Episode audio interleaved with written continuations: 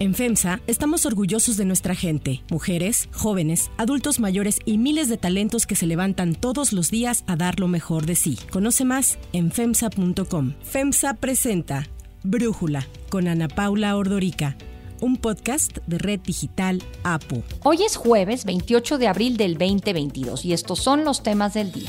El Tribunal Electoral declara la invalidez de la consulta de revocación de mandato y señaló la intromisión fuera del marco legal en la que incurrieron funcionarios del gobierno. Ahora es el doctor Fauci quien afirma que Estados Unidos ha salido de la fase de pandemia por COVID.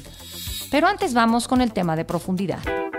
El viernes, que sostengan su encuentro virtual el presidente Joe Biden y Andrés Manuel López Obrador, se anticipa que uno de los principales temas a tratar será el migratorio, en especial los programas estadounidenses Quédate en México y el título 42. Quédate en México es el que el expresidente estadounidense Donald Trump presumió el fin de semana ante sus seguidores que en 2019 había logrado que aceptara el gobierno mexicano para frenar la migración ilegal. Según él, lo consiguió después de amenazar con un aumento a los aranceles de las importaciones exportaciones mexicanas. They said, we're not going to do any of them. Why would we do them? We're not going to give you 28,000 soldiers for free. I said, yes, you are. Because it's now Friday afternoon at 1 o'clock, and on Monday morning at 8 o'clock in the morning, I'm putting on a 25% tariff. And he looked at me and he said, sir, it would be an honor to have 28,000 soldiers. El plan Quédate en México se negoció entre el canciller Marcelo Ebrard y Donald Trump. Se implementó en enero del 2019, logrando que quienes soliciten asilo a Estados Unidos sean deportados inmediatamente y esperen en México hasta que se resuelva su caso. Para implementar Quédate en México, fue necesario el despliegue de las Fuerzas Armadas en las fronteras norte y sur, además de aceptar protocolos de protección a migrantes. Ante las críticas, el canciller Ebrard aclaró que el despliegue de personal no implicaba una militarización de la zona. La militarización querría decir que vas a ser agresivo, que vas a violentar derechos, ¿no? No es el objetivo. La Guardia Nacional tiene una serie de preceptos en la ley que están aprobados que se tienen que respetar. Sin embargo, a finales del año ya se tenía más de 28 mil elementos, el 20% del total que había en todo México, tanto de la Guardia Nacional como de la Secretaría de la Defensa Nacional. Desplegaron casi 14 mil elementos cada uno, mientras que la Secretaría de Marina desplegó 900. El plan fue exitoso para Estados Unidos. En el 2019, 71 mil migrantes fueron enviados a México a esperar la respuesta del gobierno estadounidense y, según la patrulla fronteriza de Estados Unidos bajó un 70% las detenciones. Título 42, por su parte, nació con la pandemia en marzo del 2020. Con la excusa de cuidar la salud de los estadounidenses, esta política cerró las puertas al país para quienes buscaban asilo, expulsándolos inmediatamente sin analizar su caso. It's a pandemic rule that lets the U.S. immediately expel migrants without immigration hearings. Now, the Biden administration is acknowledging it expects an increase in crossings if Title 42 ends. The White House planned to wind it down on May 23rd. The Department of Homeland Security has outlined its plan to deal with the potential spike of migrants. It includes a surge of personnel to the border, expanding migrant processing capacity, and cracking down on human smuggling. A partir del 2020, casi 2 millones de migrantes han sido deportados. Con la llegada de Joe Biden a la presidencia en enero del 2021, se suspendió el plan Quédate en México por considerar que era peligroso, inhumano y por ir en contra de todo lo que representa ese país como nación de inmigrantes. En junio de ese año, el secretario de Seguridad Nacional, Alejandro Mayorkas, lo dio por finalizado. Sin embargo, no se logró darle este fin oficialmente porque no fue aceptado en los tribunales. Por una orden judicial federal, se retomó en diciembre del 2021 con algunos ajustes para brindar protección a los migrantes. La vocera de la Casa Blanca, Jen Psaki, dijo que no creían en la efectividad de Quédate en México.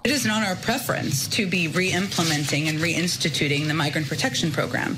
uh, we protocol. Uh, we are doing that uh, because of a court order and legal uh, requirement to do so, and that we have put in place a number of changes to make uh, from the Department of Homeland Security to uh, improve some humanitarian components. but we still feel that the program is inefficient, inhumane. Una de las mejoras implementadas al programa migratorio fue resolver los casos de asilo en máximo seis meses y garantizar a los migrantes acceso a un abogado. Como la propuesta de eliminar la estrategia fue desechada por los jueces federales de Texas y Missouri, la Suprema Corte estadounidense se encuentra analizando si Quédate en México debe eliminarse. El martes se llevó a cabo una audiencia de emergencia en donde el gobierno de Biden argumentó por qué se debería determinar el programa. En el caso del título 42, todo indicaba que el 23 de mayo se terminaría, así lo había anunciado el gobierno de Biden. Sin embargo, por decisión de un juez, este se mantendrá en pie para alivio de los republicanos que consideraban que la frontera se volvería un caos si concluía esta política. Así lo dijo el senador Mitch McConnell. The border is already entirely too open. Pulling back the Title 42 authorities will only make it dramatically worse. Quédate en México fue rechazado por varias organizaciones internacionales que se opusieron porque tiende a violar los derechos humanos de las personas que solicitan asilo. La insuficiencia de albergues hace que los migrantes duerman en la calle y no tengan acceso a alimentos ni medicinas, aumentando su vulnerabilidad. Y es que solo en 2019 se reportaron 418 secuestros de solicitantes de asilo. ¿Qué se dirá el viernes sobre el tema migratorio y estas dos políticas estadounidenses en la reunión virtual entre Biden y López Obrador? El análisis.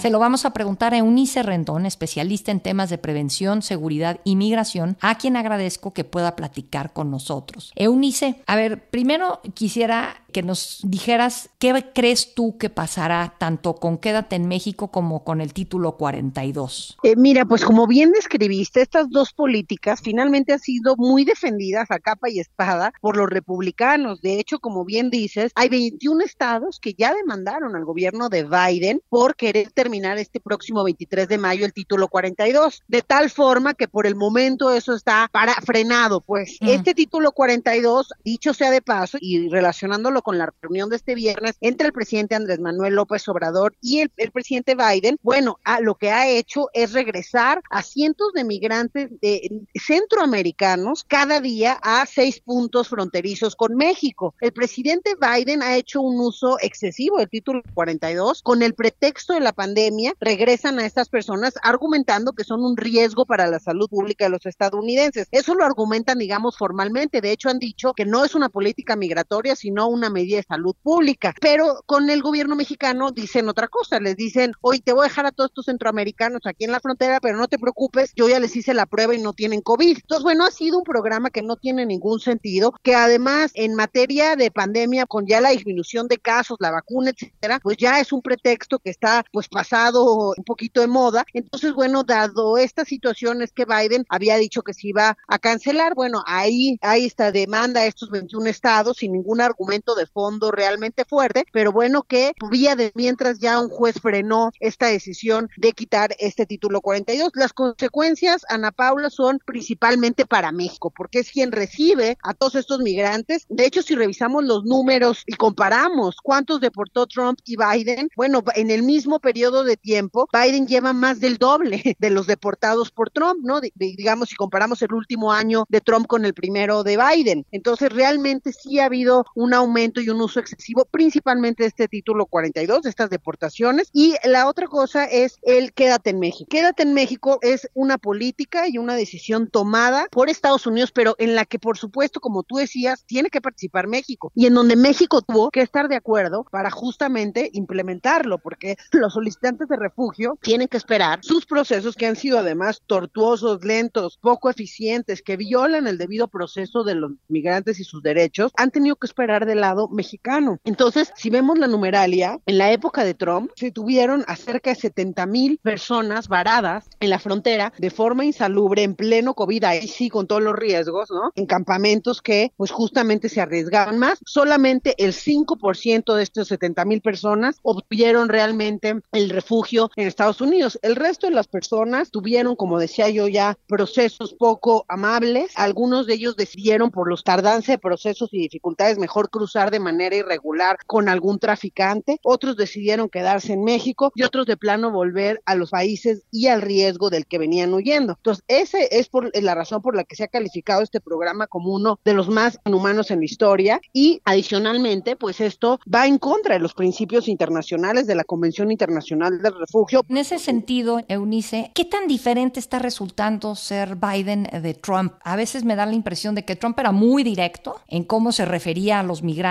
pero en los hechos, Biden, que habla de políticas más humanas y de un mejor trato para los migrantes, está aplicando tanto el Quédate en México como el título 42. Mira, ahí también Biden no la ha tenido fácil, pero sí creo que en términos, por ejemplo, de la deportación, incluso está peor que Trump. Y seguro que si seguimos con esta tendencia, va a cerrar con números mucho más altos que lo que cerró su antecesor Trump. En términos de lenguaje, sí hay un lenguaje distinto, hay un cambio y eso es importante porque el lenguaje de un presidente sí importa. Durante la época de Trump vimos el crecimiento de los crímenes de odio en contra de migrantes, principalmente latinos, derivado de este lenguaje en contra de ellos. Entonces, bueno, eso ya es una ganancia. Biden creo que también tiene la intención de ayudar a muchos de los migrantes que ya están en Estados Unidos, no así a nuevos migrantes, pero también se le ha dificultado el tema de ayudar a los que están en Estados Unidos porque no ha podido cumplir ni de lejos con esa reforma migratoria que prometió en campaña y no lo va a poder hacer con el tema político tal y como lo tiene ahora, en donde los republicanos, al contrario, han tomado el tema migratorio como una bandera para decir que Biden básicamente tiene un gobierno de puertas abiertas para migrantes al sur de los Estados Unidos. Entonces, el programa Quédate en México, Biden cumplió en los primeros meses de su gobierno, sí cancelaron este programa. Sin embargo, derivado otra vez de una demanda que hace el gobernador Abbott de Texas y también el gobierno de Missouri, un juez federal lleva esto hasta la Suprema Corte, derivado de una decisión de un juez federal que dice que tiene razón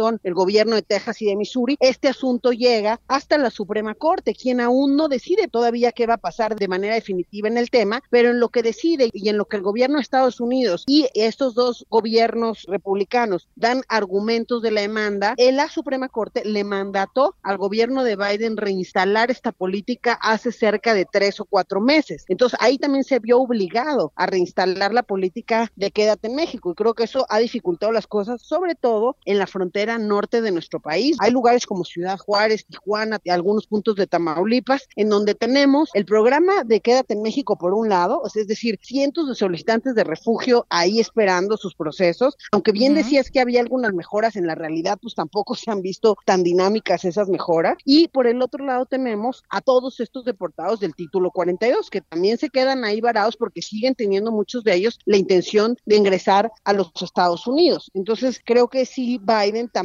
pues ha aplicado esta política antimigrante, al menos en esta parte de nuevos migrantes. Han salido a anunciar, de hecho, que aunque termine estas políticas, no quieren que vengan los migrantes a Estados Unidos. Ha hecho uso también de la negociación con México y Centroamérica para que pues funcionemos también como una especie de muro en el tema migratorio y creo que las cosas van a seguir mucho por ese camino. Este viernes seguramente se discutirá el tema, pero lo que es una realidad es que se quite o no el título 42, ellos van a deportar sino por título 8, que es la deportación tradicional, por deportación expedita, que también están activos. Eunice Rendón, muchísimas gracias por darnos tu análisis y por platicar con nosotros.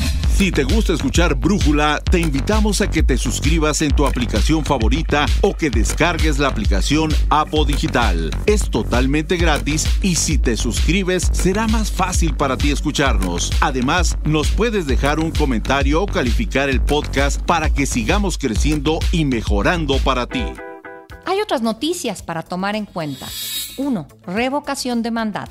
Los juicios son improcedentes al ser inviables las pretensiones de los inconformes en virtud de que el proceso de revocación de mandato carece de efectos jurídicos al no haber alcanzado el porcentaje mínimo de participación exigido por la Constitución General. Así fue como el magistrado presidente de la Sala Superior del Tribunal Electoral del Poder Judicial de la Federación, Reyes Rodríguez Mondragón, informó el resultado de la votación en la que se declaró la invalidez de la consulta de revocación de mandato. Los magistrados analizaron la queja que interpuso el presidente López Obrador en contra del INE, así como las impugnaciones de diversos partidos y personas físicas que buscaban anular la revocación de mandato. Todas fueron desechadas. Los integrantes de la sala superior coincidieron en que no era posible anular el proceso debido a que no se puede invalidar lo que no tiene validez, como fue este caso, porque la consulta no logró ni de lejos el requisito del 40% de participación ciudadana para ser vinculante. Así, si bien se conservan los efectos efectos declarativos y la definitividad de los actos del procedimiento respecto a su organización y resultados, una vez que la declaración de resultados de la autoridad administrativa no arroja una participación suficiente para considerar vinculantes sus resultados, el proceso de revocación carece de efectos jurídicos, al no haberse alcanzado dicho umbral que opera como un elemento sustancial y constitutivo, sin el cual no es posible declarar la validez de la revocación del mandato del presidente de la República. Los magistrados también señalaron que el Congreso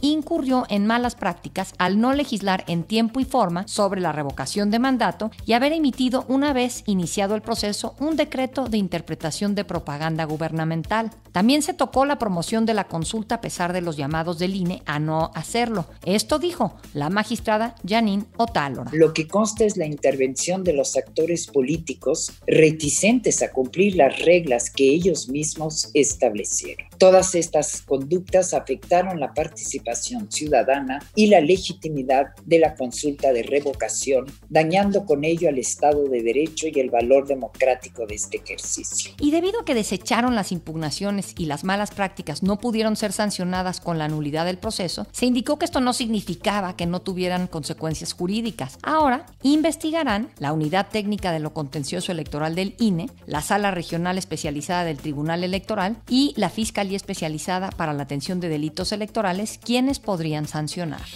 2. Estados Unidos y la pandemia. Anthony Fauci, epidemiólogo de la Casa Blanca, afirmó que Estados Unidos ha salido de la fase de pandemia por COVID al estar con bajos niveles de contagios, muertes y hospitalizaciones. We are certainly right now in this country out of the pandemic phase. Namely, we don't have 900,000 new infections a day and tens and tens and tens of thousands of hospitalizations and thousands of deaths. We are at a low level right now. En entrevista con la cadena CBS, Fauci aclaró que pese a estar fuera de la fase de pandemia, el coronavirus no se ha erradicado. Incluso dijo que si se observa la situación mundial, se comprueba que la pandemia sigue porque todavía hay contagios muy rápidos y de forma muy amplia en algunas partes del mundo. Después de estas declaraciones de Fauci, la portavoz de la Casa Blanca, Jen Psaki, negó que la pandemia haya acabado y aclaró que lo que quería decir es que ahora está en una fase diferente, con un número de contagios relativamente bajo. Según los datos de los CDCs, los nuevos casos diarios de COVID en Estados Unidos no han superado los 60.000 en abril, tras el repunte que hubo en enero por Omicron, en donde se sobrepasó el millón de nuevos contagios al día. Esta semana se informó que un 58% de la población de Estados Unidos, es decir, más de 190 millones de personas, habían contraído COVID hasta febrero de este año, según un estudio realizado por los CDCs. Cerca del 75% de los menores de 18 años también resultaron infectados. La cifra supera por mucho los 80 millones de contagios registrados oficialmente, debido a los casos no diagnosticados, asintomáticos o que no fueron notificados. Yo soy Ana Paula Ordorica. Brújula lo produce Batseba Feitelson. En la redacción, Airam Narváez. En la coordinación y redacción, Christopher Chimal. Y en la edición, Omar Lozano. Los esperamos mañana con la información más importante del día. Oxo, Farmacias ISA, Cruz Verde, Oxo Gas, Coca-Cola FEMSA, Invera, Torrey y PTM son algunas de las muchas empresas que crean más de 245 mil empleos tan solo en México y generan valor como parte de FEMSA. FEMSA presentó Brújula con Ana Paula Ordorica, un podcast de Red Digital APO.